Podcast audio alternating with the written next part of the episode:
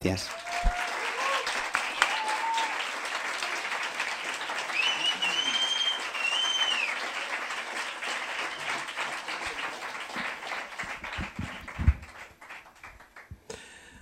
Jacobo, bienvenido de nuevo al hombre que se enamoró de la luna. Gracias. ¿Cuánto tiempo ha pasado? ¿Un mes? Dos semanas o así. Creo que, creo que fue un Igual yo- un mes. Yo creo que un mes. Como pasa que como el tiempo pasa tan rápido que mm, no lo teníamos planeado. O sea, que venga en un mes y luego se lo decimos después. mm, Estamos encantados de repetir, ¿vale? Porque estamos eh, muy... Nos, nos llegan tus canciones de una forma muy profunda. Y yo creo que eso es algo que te dice mucha gente. Eh, me alegra mucho que me lo digas. Eh, pues, pues un honor, no sé, es que... Sí. Vamos con las primeras dudas que tengo. A ver, Jacobo Serra, ¿eres de Albacete o de Murcia?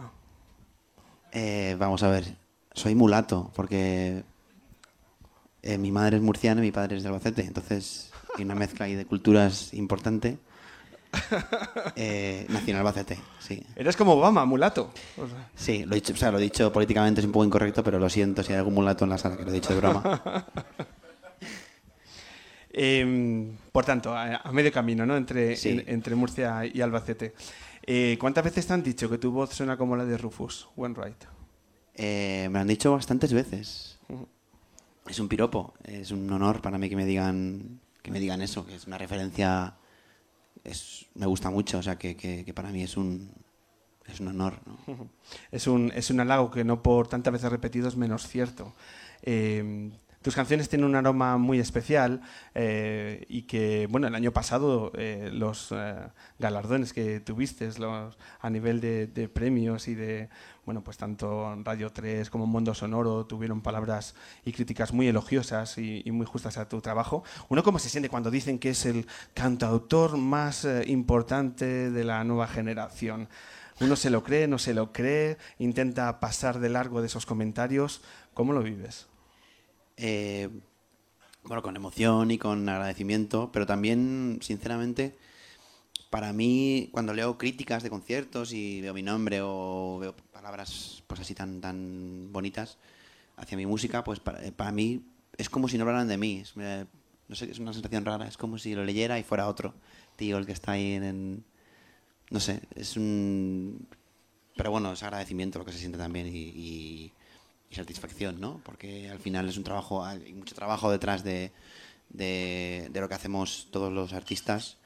Y, y, bueno, en mi, caso el disco fue un proceso como muy, muy arduo, una tarea ardua y hercúlea de grabación y de, y de sacar el disco y hacerme un sello y de pelearme con la gente y de dinero y, de y al final pues que te lo reconozcan pues pues es un- por lo menos molan bastante. Cuando dices que es una labor hercúlea, es que tú te encargas de todo. De todo es desde la grabación, de eh, tocar todos los instrumentos, desde hacer los videoclips, etcétera, etcétera. Eh, aparte del disfrute que yo entiendo que todo músico tiene cuando se sube en un escenario, el resto de las cosas que rodean a un, a un artista, ¿cuáles son las cosas que dices, madre mía, si tuviese un apoyo, que yo creo que son puertas que inevitablemente se te van a ir abriendo, pero dices, "Joder, si tuviese alguien que me ayudara en esto, en lo otro, de esas otras cosas, ¿cuáles son las que más tiempo, más esfuerzo te generan? Pues todo lo que rodea a no componer canciones, o sea, todo lo que no es componer y tocar, que para mí es lo más sencillo de todo.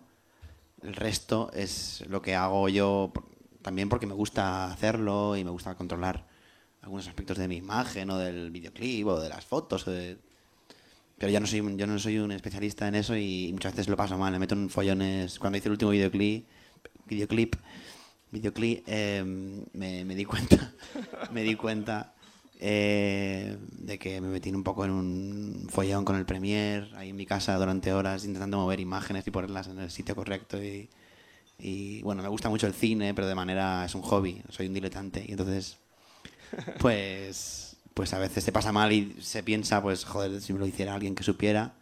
Tengo ideas, pero luego no sé ponerlas en, el, en la pantalla del ordenador con el ratón. Pero luego el resultado está siendo, queda muy interesante, joder, es que tus videoclips para hacer ahí un novato manejando el Premiere, joder, el resultado es más que aceptable. Eh, Jacob, hasta, hasta, enero, hasta en eso pones ahí tu sello particular. Sí, desde luego el sello está ahí. Hablamos antes con Alberto, de, con Ballesteros, de la necesidad que vital que, que, él ha sentido en diferentes momentos de su vida de salir fuera de nuestras fronteras para bueno, buscar nuevas oportunidades y, quizás tomar un camino u otro en su carrera musical. Eh, estamos eh, contigo en una situación parecida, ¿no? También el hecho de vivir fuera ha transformado tu carrera y qué, qué oportunidades te ha brindado. yo creo que todo el mundo tiene que salir fuera. Yo salí fuera joven a estudiar y tal, y, en mi caso Inglaterra, porque sentía mucha pasión por, el, por la música inglesa y por todo lo inglés, el paisaje, bueno, lo británico, lo irlandés, todo. Es una cosa que siempre me ha traído mucho. Y la música para mí era, bueno, un poco pues tenía que ir ahí a la cuna de la música que a mí me gustaba. Y yo fue allí donde me encontré como, como compositor, como solista. Fue allí cuando mi, mi, mi estilo nació allí, ¿no? Eh, no sé si...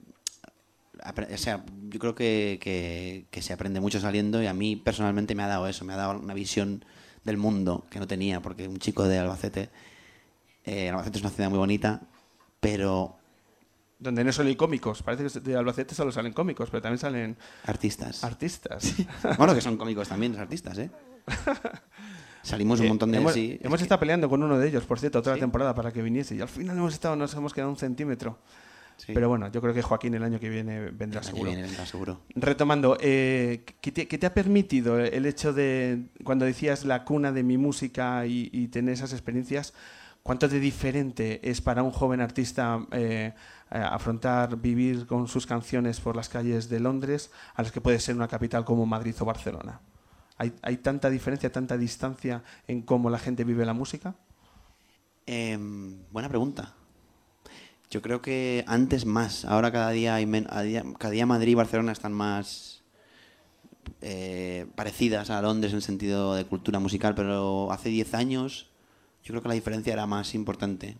Y bueno, yo creo que mm, en mi caso, eh, como te digo, era por una cuestión de, idioma y de, gustos musicales y de...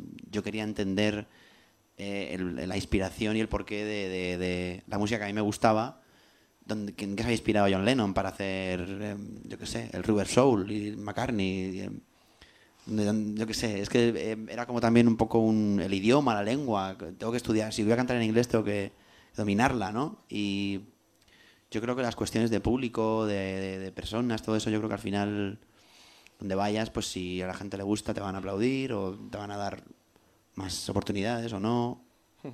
En ese entendimiento de la música que te gusta, no te voy a preguntar cuáles han sido tus discos favoritos en la adolescencia, ni qué música se escuchaba en el, en el radiocassette del coche de tus padres. Nos vamos a saltar esa parte. Solo quiero que me expliques qué es un coro de polifonía renacentista pues es una cosa que está muy bien. es, puede ser muy bonito y puede ser un rollo a la vez. Cuéntame, porque no, tengo, no, tengo, mucha idea. Yo creo que tú tienes alguna idea más. Un coro de cámara es... Eh, yo cantaba en un coro de cámara, es cierto, y, es, un, es voz por tesitura, o sea, es muy difícil porque es un tenor, un soprano, un bajo, un soprano, entonces solo hay un tenor, solo hay un bajo. No puedes llegar de fiesta y cantar en el coro al día siguiente. no como ahora. Te pillan, te pillan los directores del coro. No, es, yo me acuerdo, o sea, es, es bueno, eso es un coro de música clásica. No hay instrumentos, solo es eh, a capela y, y, es música de renacentista, de cámara, de casi todo religioso, de palestrina, de toda esa gente. Y tu formación musical también viene de ahí, de, tu participación, por ejemplo, en estos... O sea, tienes una formación muy clásica. Yo te he leído decir que eh, temas que eh, destacarías son temas de Beethoven, del Requiem de Mozart. Eh, me pregunto que escuchamos tus canciones y dónde podemos atisbar esas influencias más clásicas de tu formación en la música hoy en día. ¿Hay huellas de esa formación clásica de esos días en el coro renacentista? Yo espero que, espero que sí las haya. Eh, no lo sé. Eh, supongo que, es, que toda la música popular viene de, la música popular anterior, que inevitablemente era clásica, ahora es clásica. y melodías de sonatas de Chopin o de Beethoven o de Liszt o de quien sea románticas, yo creo que están al, o sea, es- la puedes- las puedes atisbar en cualquier canción, cualquier balada actual, hay algo, ¿no? Eh, mi formación es clásica, sí y no, porque yo no he estudiado, no he estudiado música, no, no tengo ni idea de escribirte un pentagrama, eh, notas musicales, lo cual es un error, debería haber estudiado música, pero no lo hice. Pero sí escuché mucha, mucha, mucha música clásica y canté en un coro, y en el coro cantaba, pero no cantaba con partitura. Bueno, sí, pero adivinaba las notas con los dibujos. Fíjate qué tontería, voy a en vez de aprender en vez de aprender ese método que me inventé, podía haber eh, aprendido música. Y, y- pero bueno, desarrollé una técnica que algún día escribiré un libro sobre cómo, cómo guiarte con los dibujos. Claro, porque si me das la primera nota, ya te sabía decir todas las demás, Qué bueno. por cómo estaban Eh, Los pequeños genios de la música, cómo, cómo se trabajan ahí sus propias estructuras. Claro, eh, yo no sé si exagero, eh, Jacobo, cuando eh, digo que tienes en mente, no sé si con fecha, que te gustaría encarar el proyecto de poder incluso llegar a hacer una ópera. Algo he leído. ¿Es cierto? ¿No es cierto? ¿Dónde has leído eso? Uno tiene sus, uno tiene sus fuentes. ¿Es, es cierto o no es cierto? Yo no se lo he contado a nadie.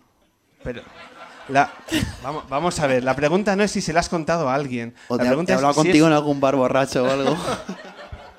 Voy a hacer una ópera un día.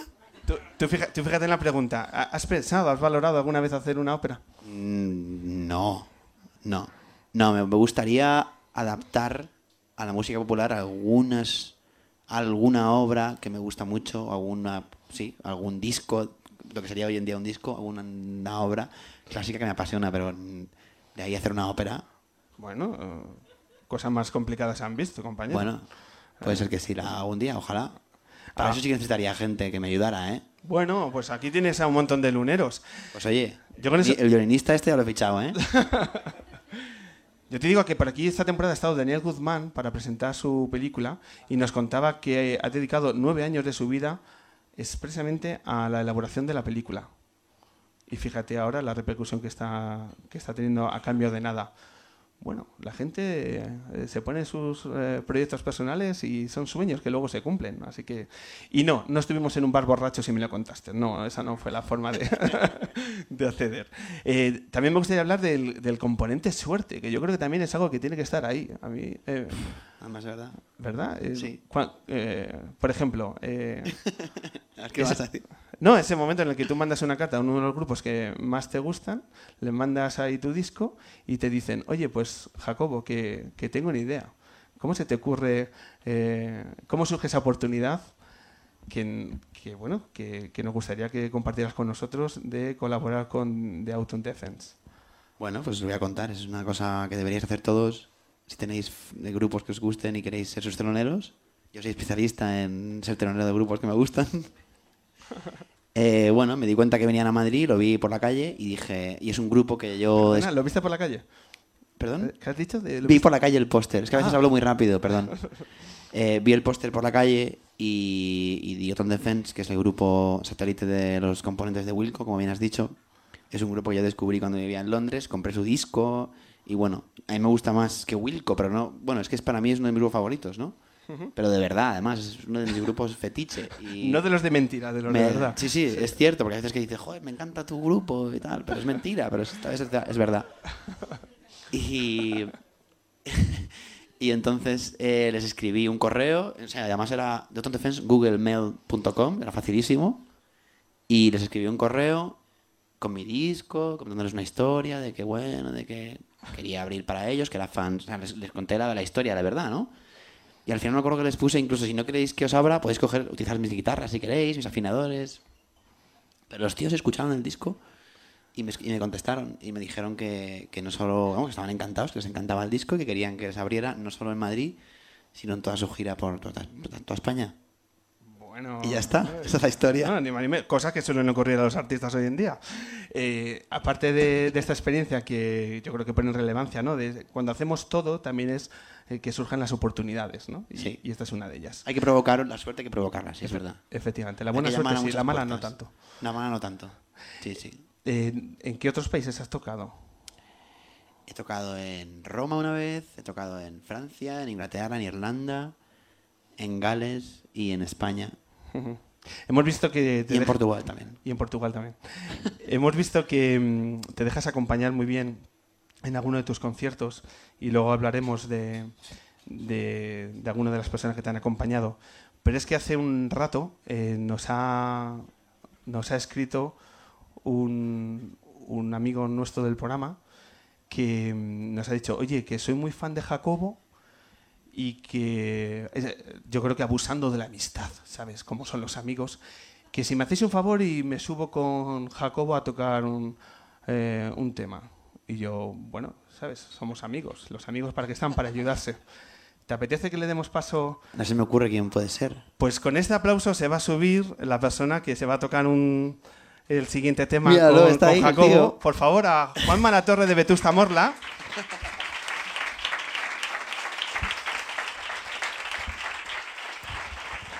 Vaya sorpresa.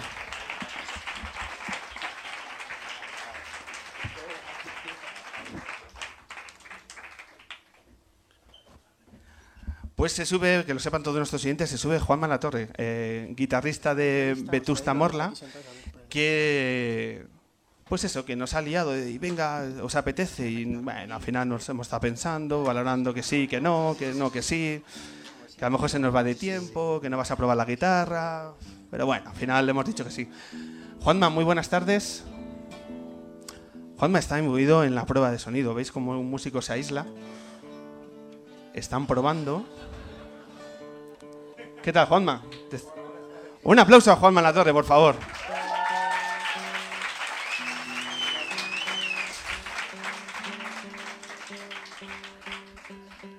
Eh, muchas gracias por. Yo no sé quién ha invitado a quién, pero da igual. Me encanta que vuelvas a estar con, en nuestros micrófonos. Por favor, abrimos el, el micro. Ah, habla con, habla con este. Es un- no es un día fácil para hablar con esos micros. Hola. Juanma, ¿sabes que estás especializado en participar en la última edición de las temporadas luneras? Sí, estoy especializando en capítulos finales de temporada. Es- tenemos que ir probando a ver qué hacemos el año que viene. pues tomaros el tiempo que necesitéis y, Gracias. y decidnos qué tema vais a tocar.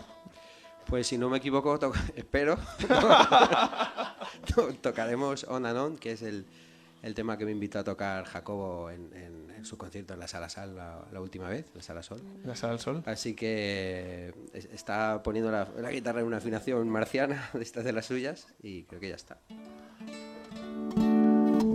Es que yo no esperaba a Juanma, que es una, bueno, que es una persona muy grata. Entonces tenía la, la guitarra afinada en otro tono para tocarla en otro tono. Así que ya la he afinado. Pero no pasa nada, ya estamos. Ya estoy afinado.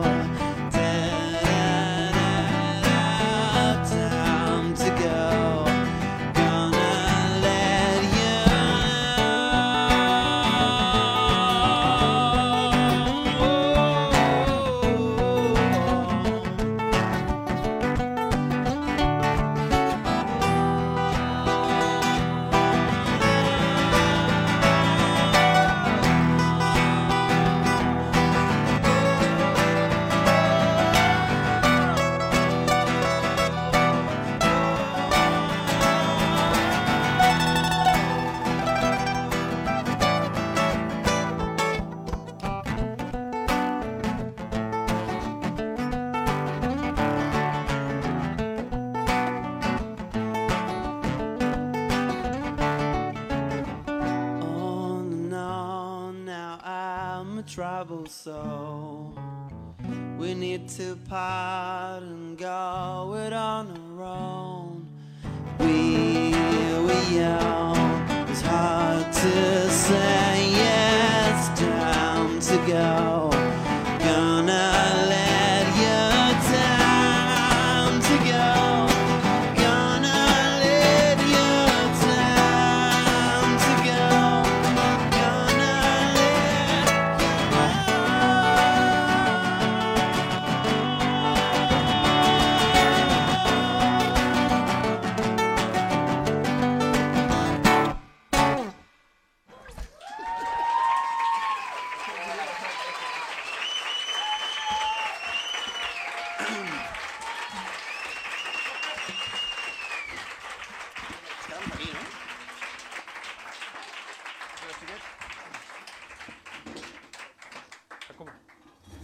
Eh, ¿Te gusta la sorpresa, Jacobo, que te hemos preparado? Me ha encantado. ¿Te ha encantado?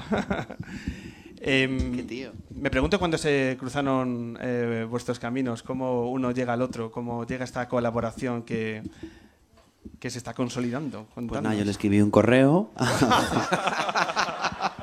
es que tengo un correo, tengo un borrador hecho. Cambio, cambio el nombre y la fecha y lo, voy- lo voy mandando a todos los artistas que me, que me, que me- que me gustan y tal. Y entonces vi, el- vi Juanma, vi, vi su foto por Facebook y le mandé. No, no es, no es verdad. Y nos presentó Ángel Carbona, Así es. un amigo que tenemos en común, que además todos lo conocéis. Y, y bueno, nos presentó y ahí surgió la. Un flechazo.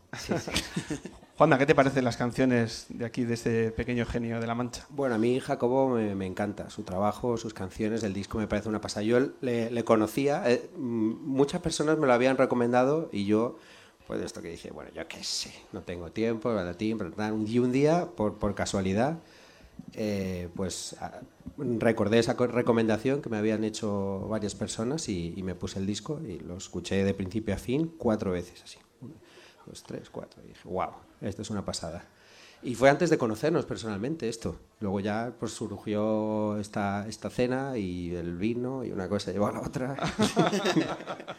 Y de ahí el escenario de- del Sol, donde ya tocasteis este tema, donde también tuviste eh, más ilustres eh, músicos que te acompañaron, porque yo creo que para, tienes un poder de convicción bastante interesante, Jacobo. ¿Sí?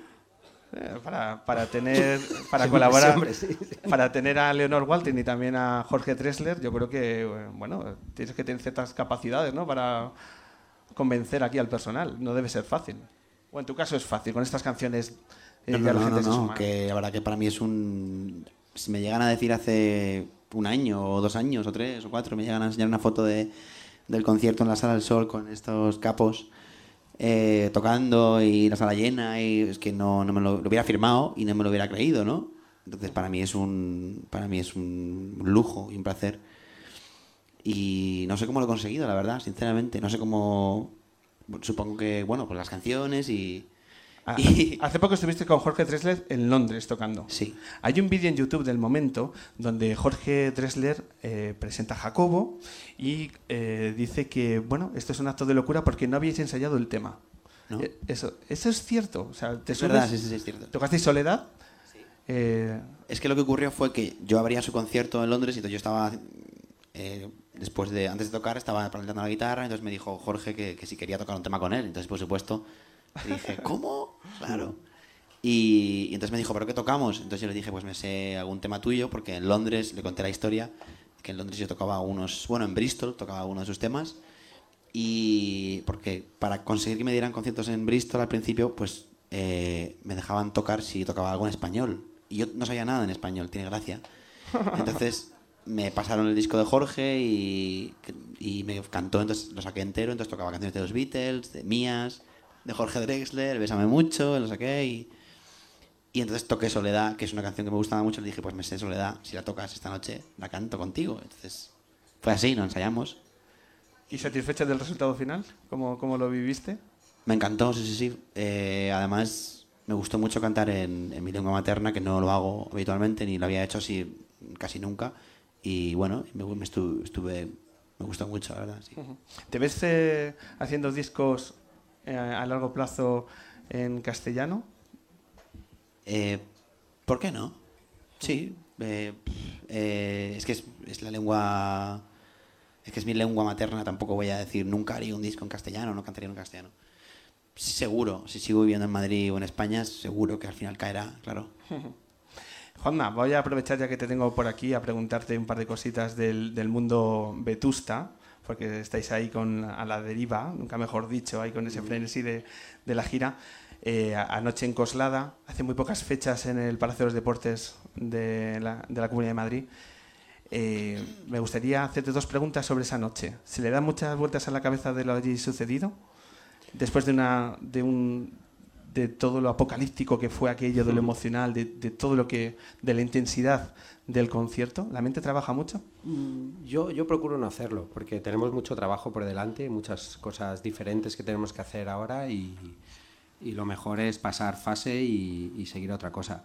Pero llegará un momento cuando escuchemos la grabación, cuando veamos los vídeos, cuando nos demos cuenta de, de lo que pasó allí, que bueno, supongo que, en fin, que nos entrará la congoja otra vez, ¿no? Será de las, sí, será de esas noches que le cuentas a los nietos, que, te, que lloras cuando te acuerdas de ellas, seguro. Pero ahora mismo yo, por lo menos en mi foro interno, mm, la, aparto y digo, venga, a seguir, porque es que es- no, no para la rueda hasta dentro de, de bastantes meses y, y si no es que no, no puedes. Yo antes de salir me tuve que poner una especie de tapón emocional, porque cuando se apagó la luz y, y empezó la gente a chillar, a mí me entró un escalofrío qué? por aquí. ¿Un escalofrío? Sí, sí, me asomaban dos lagrimitas y dije, "Ch, para, que si no, no, no tocas. O sea que sí. Eso fue justo en el momento de, de pisar el escenario. Justo antes, sí.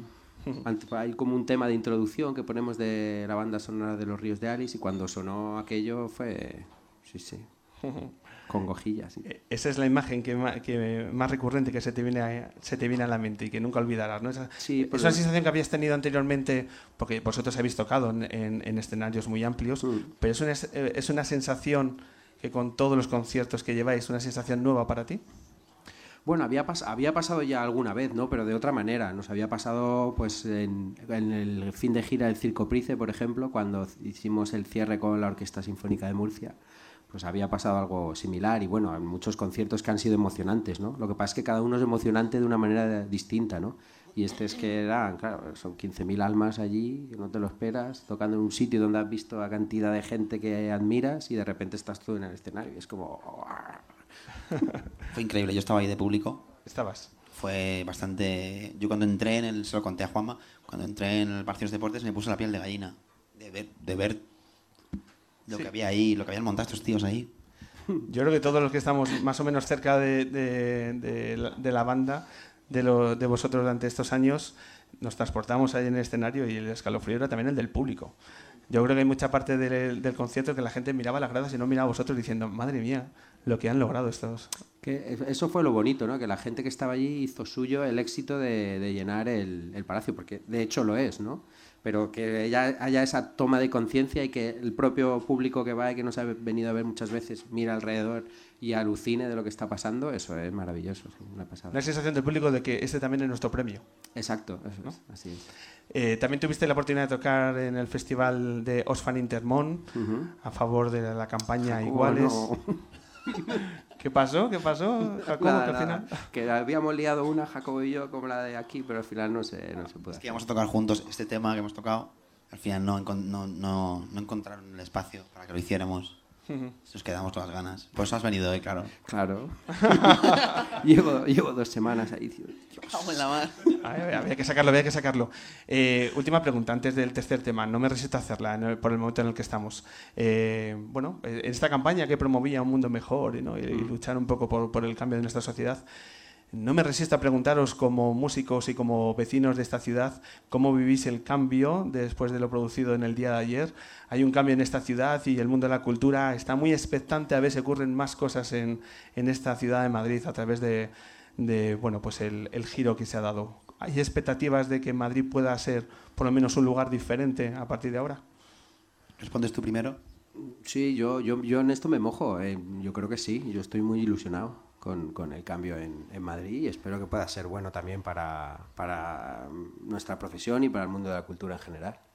Yo estoy convencido que será, o sea, por lo menos no va a ser peor, eso seguro. A peor no puede ir.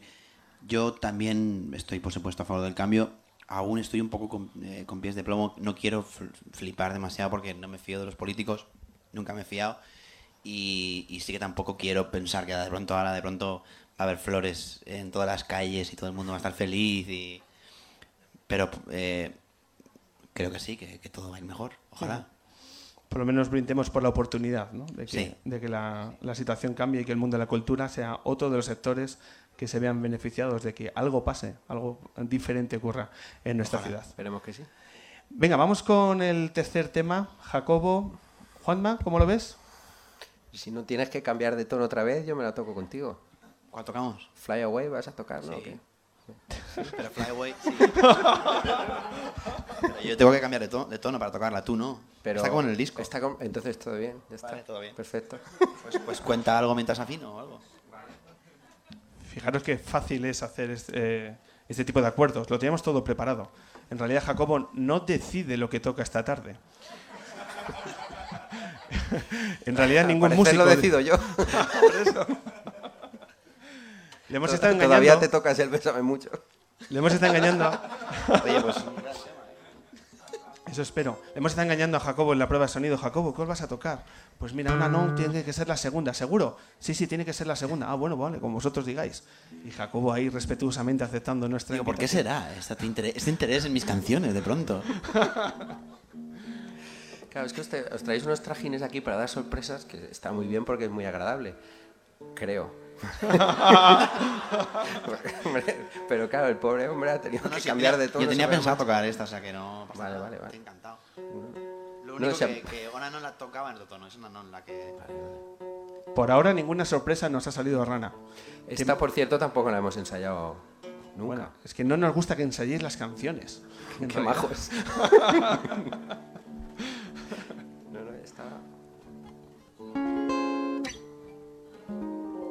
¿Qué estás haciendo ahora, Jacobo? Cuéntanos. Devolviendo la guitarra a sus. Estoy afinando la guitarra en otra tonalidad. Acércale al micro, porfa. Ahí. Haciendo la guitarra en, otra, en otro tono, o tonalidad, o como se llame. En este caso es un eh, re abierto. Antes te escuché decir, Juanma, que la afinación de Jacobo suele ser bastante extrema, ¿no? Bastante extraña. No, bueno, él utiliza afinaciones eh, diferentes a la, a la estándar que, que le dan, bueno, le dan otro aire a la, a la armonía y a los colo- sobre todo a los colores que va teniendo los, los acordes. Lo hace, a mí, a mí me gusta mucho. Lo que pasa es que bueno, pues tiene es- este pequeño hándicap de Claro, que- tienes que llevar dos guitarras. claro, eso es, pero, pero suena muy bonito. Claro, yo me adapto como puedo con, con esto.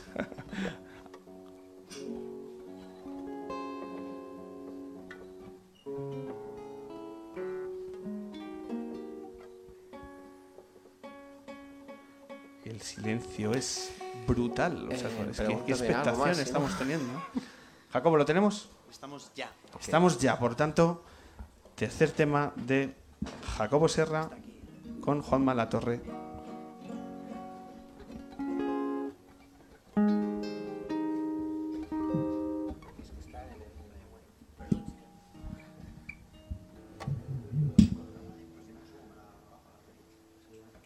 Siguen. Es el único hándicap el tema de que no ensayen, que necesitan más tiempo. Por lo demás les va a salir fenomenal.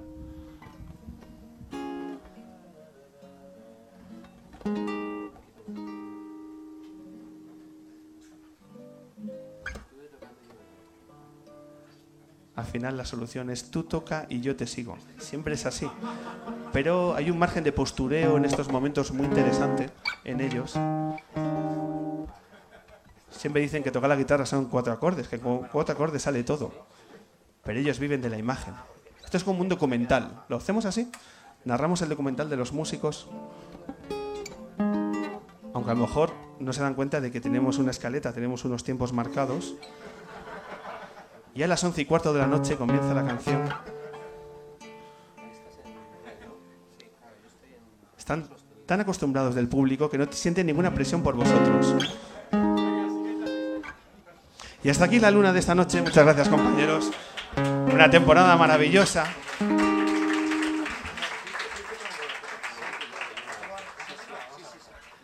Yo creo que desalojan La Palma y no se enteran. Están en su mundo, son artistas. Sí. Fíjate, ha dicho, pues yo no he aparcado bien. Están ya hablando de otras cosas, absolutamente.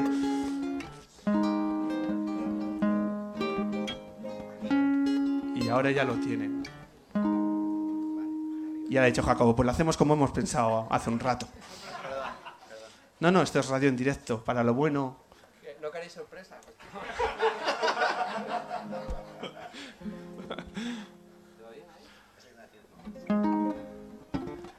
Perdón, eh, ha ha habido un fallo técnico. Nada, nada. Es que como nos habéis sorprendido de esta manera, Pues es, es lo que tiene. La próxima vez hace una canción con una afinación normal y lo hacemos más rápido. Para el próximo disco. Cuando queráis.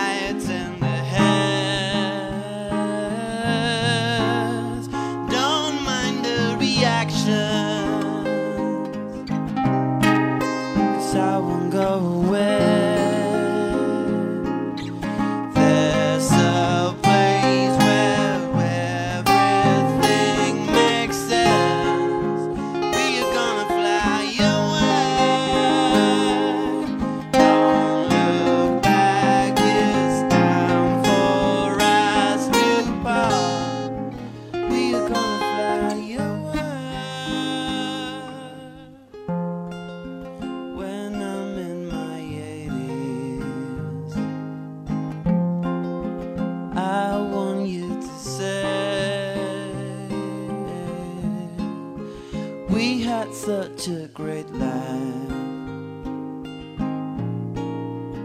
Wouldn't change a day.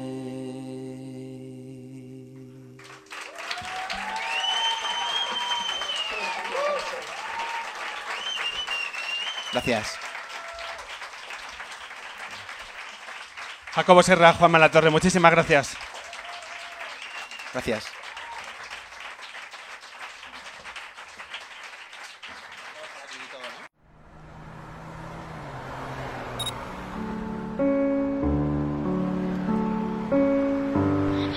Que se enamoró de la hombre que se enamoró de la luna. en directo en el Café La Palma de Madrid.